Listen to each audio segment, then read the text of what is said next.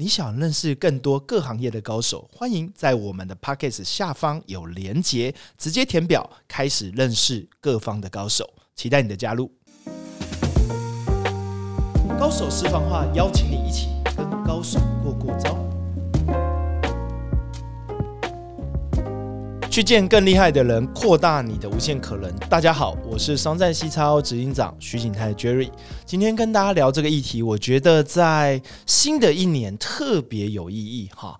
我们在二零二四年，你是不是有一种愿望，就是嗯，我这个年我要好好定一个目标。其中一个目标，我常常听到有人讲说，我要好好读一本书。或者是我今年要好好的阅读，来做一个终身学习者。是的，我们今天就来聊聊如何来举办一个很有效的读书会。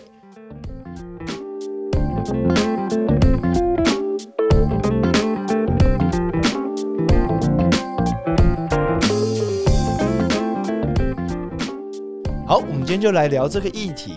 主读书会啊，其实要谈到我过去主读书会的经验。我的读书会经验其实超级多。我记得我在呃读研究所的时候，我就只有读读书会。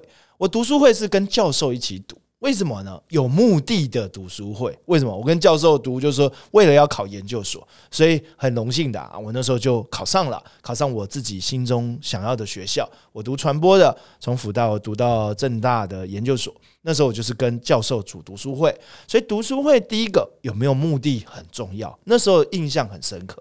后来我毕业以后，我去读研究所，我又组读书会。组什么读书会呢？组这个读书会要有目的嘛？我那时候去参加了一个基金会，叫媒体观察基金会。我那时候帮忙自工组读书会，你知道我们那读书会组到有名诶，什么叫有名啊？只要参加我们那个呃基金会的读书会，就一定考上研究所。哎，你就是很厉害，对不对？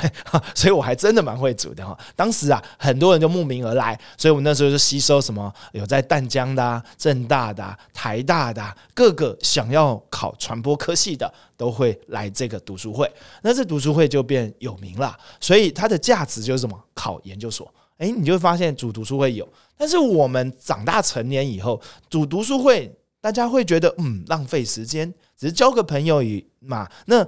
读书会到底要怎么样产生价值呢？诶，这时候我就要聊聊。诶，我们在做商战西超的时候，我们就组一些读书会。在过去这十年来啊，其实我组了不少读书会。那我当然有失败和成功的经验。今天好好的跟大家无私的分享。如果你今年想要做一个终身学习者，好好的来督促自己成长，怎么样有意义的、有目标的去组一个读书会？那我们来聊聊这个话题。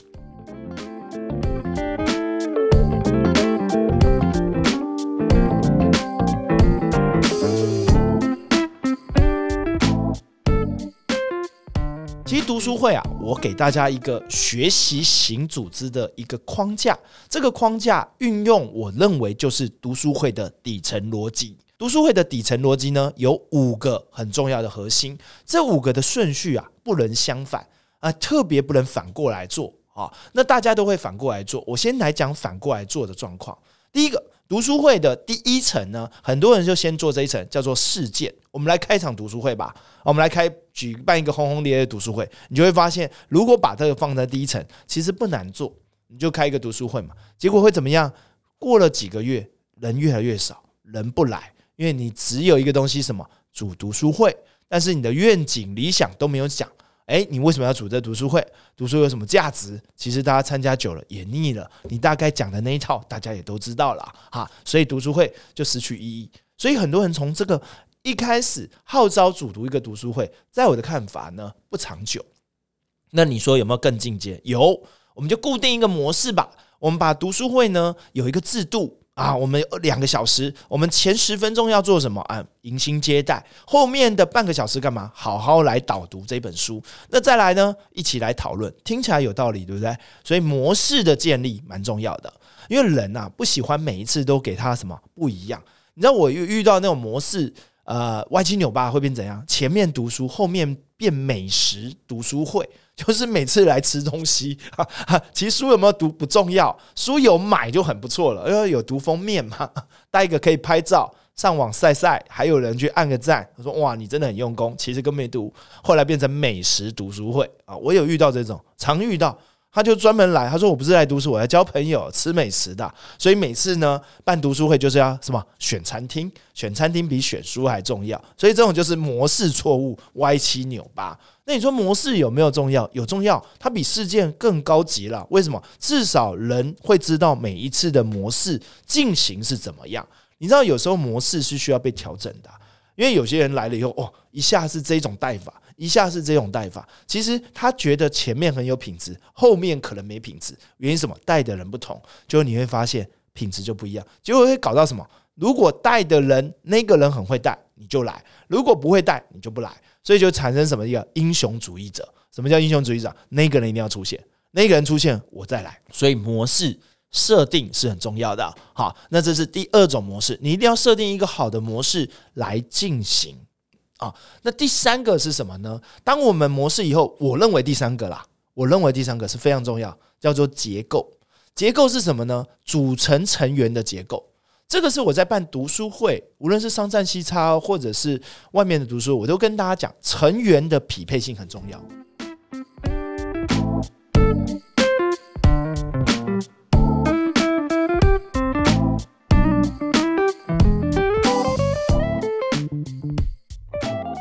什么意思呢？我跟大家分享哈，我们刚刚有讲到，我读书会不是要组研究所读书会嘛？我的成员是什么？都是要考研究所的哦。然后还有什么？里面还有教授。成员组成呢？我喜欢的读书会什么？里面有水平比你高的，然后呢，大家的水平也不差。那你这样读起来就会怎么样？诶，谈笑风生，有学习。你知道，当一个认知水平比你高的时候，他在讲这本书的时候，会看到你没有看到的观点，也就是你的盲点。这时候你自己看书跟别人一起看就不一样。所以有人问我说：“读书会是要看什么？不是就是在家里看看书就好了吗？干嘛跟别人读？”所以你看的不是这本书，你看的是别人看完以后他是怎么看这本书的。诶，也许他的观点跟你不一样，因为他的专业。不跟你不一样，他的水平甚至比你高，所以我们在看一本书，不是我们是在读一本书，后面这个人的观点是什么？有人来解读。挺好的哈，所以结构很重要，组成分子很重要。试着想，如果一个国小水平的人跟博士水平的一起开读书会，你知道这要讲到天翻地覆，对不对？哇，从过去史一直讲到这边，因为什么？国小不是不好，他的一开始的基模都还在开始起步阶段，但有人已经是很懂了。那那个很懂的人，他可能不会想来第二次了，因为他没有收获嘛。所以，一个好的组成是很重要的。所以，像我在办商战西超有四十几个分会的时候，我很重视品质。品质是什么呢？就是说，组成的成分必须要匹配。匹配以后，他的收获就自然大，因为他会觉得我听到不一样的观点。搞不好就是因为这一次读书会，让他产生了人生改变。所以，不要小看读书会。有人去参加一个读书会，对他人生造成了很重要的价值影响。参加了一次两次还没感觉，参加了一年，你知道不骗你啊？有些人从读书会在商战读书会，他说：“Jerry，你帮助我很多。”我说：“我帮助你什么？我只是教大家怎么样组读书会。”他说：“我的老板觉得我们彼此有共鸣啦。”我说：“有共鸣吗？为什么你以前没共鸣？”他说：“没有，我终于听得懂老板在讲什么。”我说：“真的，你在读书会听到什么？”他说：“里面读书会里面就有几个老板在看这本书的时候，以前我都用我的视角。”后来我就听了这老板讲了以后啊，讲这本书的时候，我比较理解老板在想什么。我说你以前还真的不容易静下来听你老板讲话。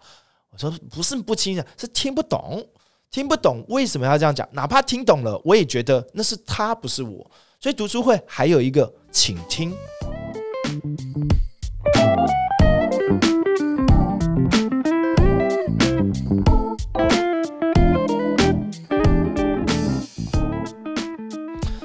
听，不是自己说。所以，当你的读书会的结构成员是这样，你的水平变得会变高，因为你的结构让你的水平变高，所以你组成的分子变成特别的重要。那再来更高一级是什么？心态面。你知道，心态会决定了这里的文化，就像一个企业一样，一个企业的文化的建立啊，其实最难建立的就是心态面。人的心态呢，如果大家都不一样，来这个读书会的目的就不一样。诶，有人想 A，有人想 B，有人想 C。A 想的是来这边交女朋友的，B 来这边吃美食的，C 说我来这边读书的。你觉得这三个心态面凑在一起能够合吗？很难合。所以心态面呢，是一个组织里面比较隐性的部分。那一样的，在读书会里面，大家是不是心态是一致的？那心态是什么呢？曾经啊，我就看了很多书，有一本书叫做《心态制胜》。《心态制胜》里面讲两个观点。一个叫固有思维，一个叫成长性思维。成长性思维讲白一点，就是跳脱舒适圈，我要持续的成长和学习，我愿意倾听别人，打破我既有的固有框架。那固有思维是什么？我干嘛学习？我现在做的好好的就好了，不用学习啊，这环境啊不动。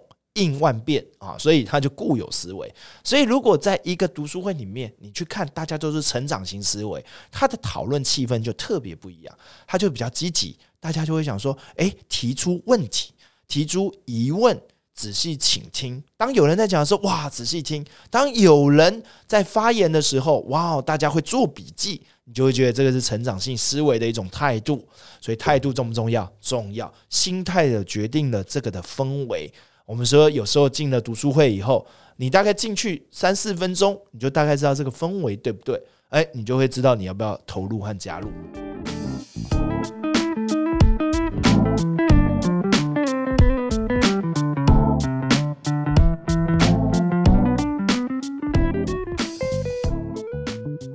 那如果最高等级是什么？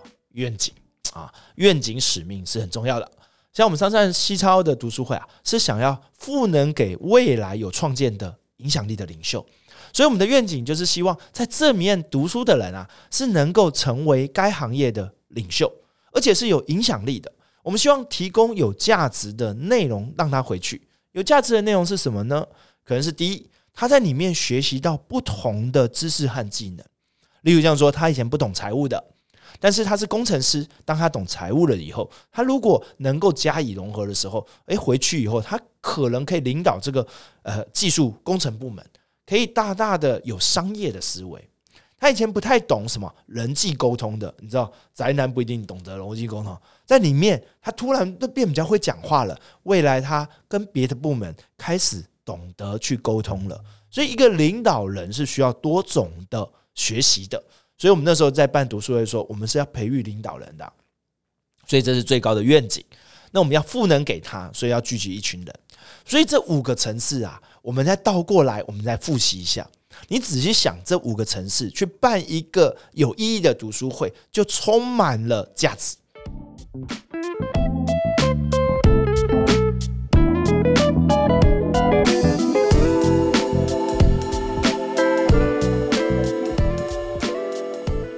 首先，第一件事情，你如果今天要办一个读书会，我建议你要有一个愿景和使命，一定要跟别人讲为什么我要办这个读书会，Why？Why？为什么？而不是问如何办一个读书会，也不是问有谁会参加读书会而已。要先有一个 Why？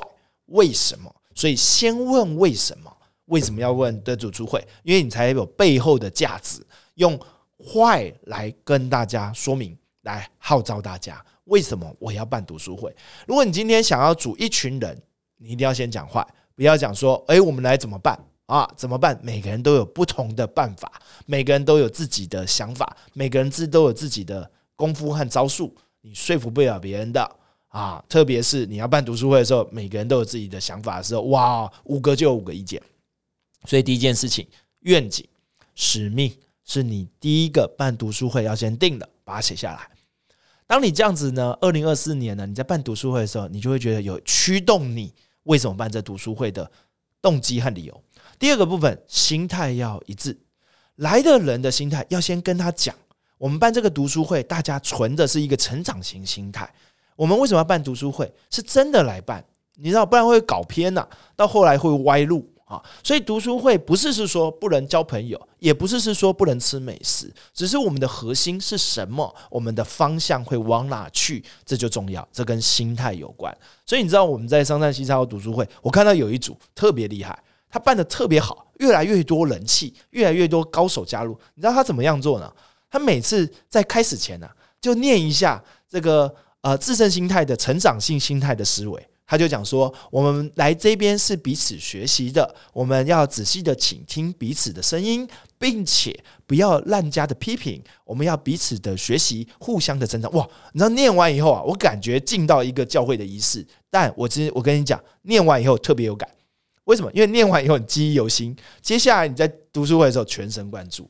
我感觉好像都洗了一个 SPA 哦，让大家觉得哇，感觉有一种心灵的啊洗涤，你的认同感。就更高，所以心态其实是可以塑造认同的。所以这个标语不是放在上面的，标语也不是口号呼呼的，是大家一起认同这个心态，甚至每一次的时候再唤起一次。为什么我们聚在这里？为什么愿意一个月花一次的时间聚在这里？对吧？而不是跟别人去看电影啊啊，这个聊是非啊，而是聚在这里好好的两个小时，有一个终身学习者啊。那第三个，我刚刚讲反过来的时候很重要，就是组成成员啦。成员不要乱找啊，那一颗老鼠屎坏了一锅粥。所以某种程度上，组成的成员组织就很重要。所以我们对成员的把关，其实我是在乎的。好像我们在商战西超里面呢，组读书会，我们就希望能成员能够匹配。企业老板可能想要跟多一点企业老板在一起，那经理人可能也想要跟一些优秀的经理人在一起。所以跨行业匹配性我们都要考量，所以结构的组成、成员的组成也重要。诶，在商山西超，其实在各地都有。我们四十组里面有五组是线上的，有北中南、新竹组、桃园组、台北组、台中组、台南组、高雄组。哇，最近还想说要不要在这个台东开一个哈，但是还在组哈。所以你会发现地域性也很重要。为什么比较方便嘛？不然他可能不会来。所以结构的成员，我们要去了解他的背景、他的匹配性、他的呃来的动机，去加以组成。所以每一组呢，十几二十人开始，哎，慢慢的扩大变好，哎，这个就是我们看到了成果。那结构我们刚刚有讲，模式很重要，定定模式，持续优化。每一次开读书会，怎么样去做得更好？我就看到有的组啊，特别用心。他把那个 PPT 搞得比可能公司的简报还好哦。那个读书会哇，讲了以后，我就觉得哇，那 PPT 大家人人结束以后说，哎，PPT 可不可以给我？哈，给我做。结果很好笑，我一个朋友说，给了以后，他直接第一个寄给他老板，他老板还说，哎，你这哪边来的？不错哎，之后还可以继续寄给我。他还说，哎，那老板，那你们要干脆。来加入这个读书会，哈 哈所以你会发现哇，别人帮你整理笔记，诶，他把它整理很好啊，二十分钟把这本书讲的重点都讲到。接下来他怎么样讨论？带领讨论，你不要觉得带领讨论很简单，你要让每个人都发言，还真的很难。有人就内向性格者，不要点我，脸上就表情就是说，请不要点我，对不对？那你还要唤起他讲啊。我曾经有带过一组啊，他这个内向性格。他就不太能够在公众里面发言，但是你知道，半年过去啊，我突然发现他半年以后呢，他突然开口了。他开口了，他平常都坐在那个角落，最好不要点我，我也不好意思点他。我说：“哎，你有没有什么建议啊？”他通常都说：“哦，没有，就就先跳过，让大家讲。”你知道，半年以后他开始开口了。当他一年以后，他说他真的收获很大，说他平常啊不太好意思在。公众里面发言，因为他怕害羞，怕别人 好像觉得他讲的言论这有什么好讲的啊，嫌他。但是当他愿意开口的时候，他在里面获得了呃满足，哎，弥补了他的遗憾，因为过去他在群里面就是不开口的那一个。慢慢的，他就训练自己的胆量，而且侃侃而谈。我觉得这也是帮助一个人。人说学习要输出，读书会就是最好的输出，不然你只有输入。没有输出，读书会有各种输出法，所以模式是透过不断的参与啊输出来建造这个模式的。所以每个人都有机会成为领导者，每个人都有导读的机会，每个人都有带领的机会，每个人都会倾听或者发言的机会。把这些笔记，有些人甚至把它整理成笔记分享给大家，然后大家再回忆起来就更快。那大家应用到职场，诶，每个月一次应用到职场，好像一种心灵哈洗涤以后到职场开始改变。所以我觉得种子的改变呐，学习的改变，有时候需要时间的，甚至刻意练习的。所以我们的模式是不断的去优化啊。读书会你要办读书会也是重要的。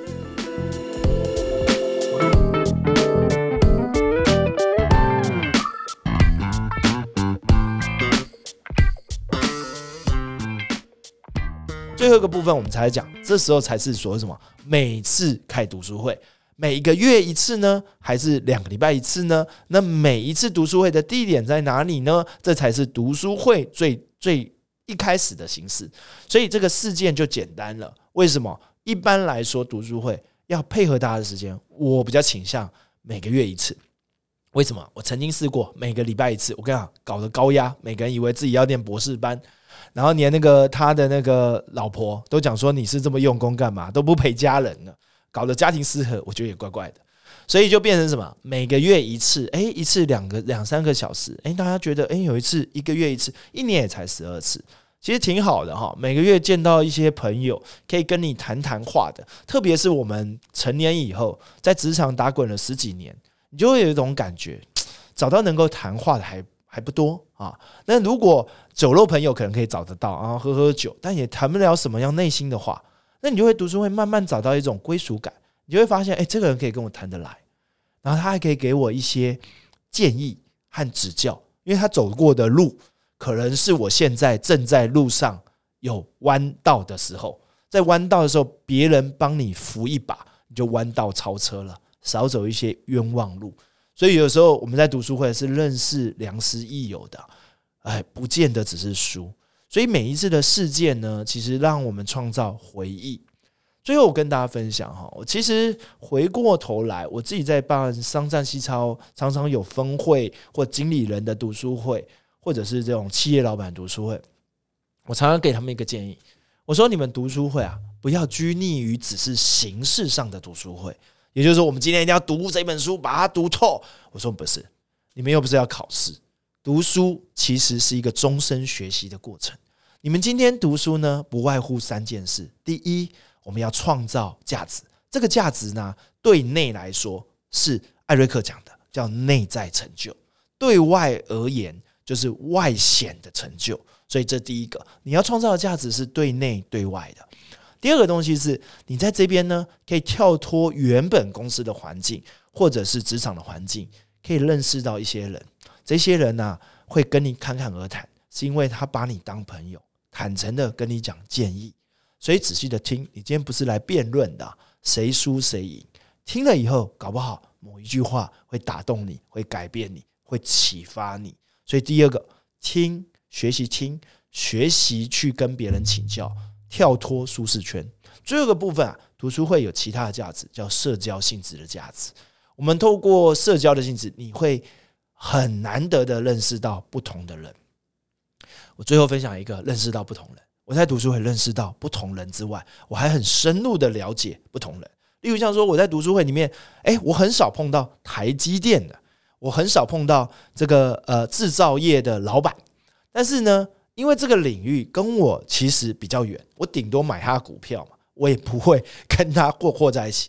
但我透过诶读书会认识到他，他甚至来跟我分享一下他职场的经验，其实我收获挺挺大的。我们叫做常常是借别人的这个领域呢，来启发自己领域的创新。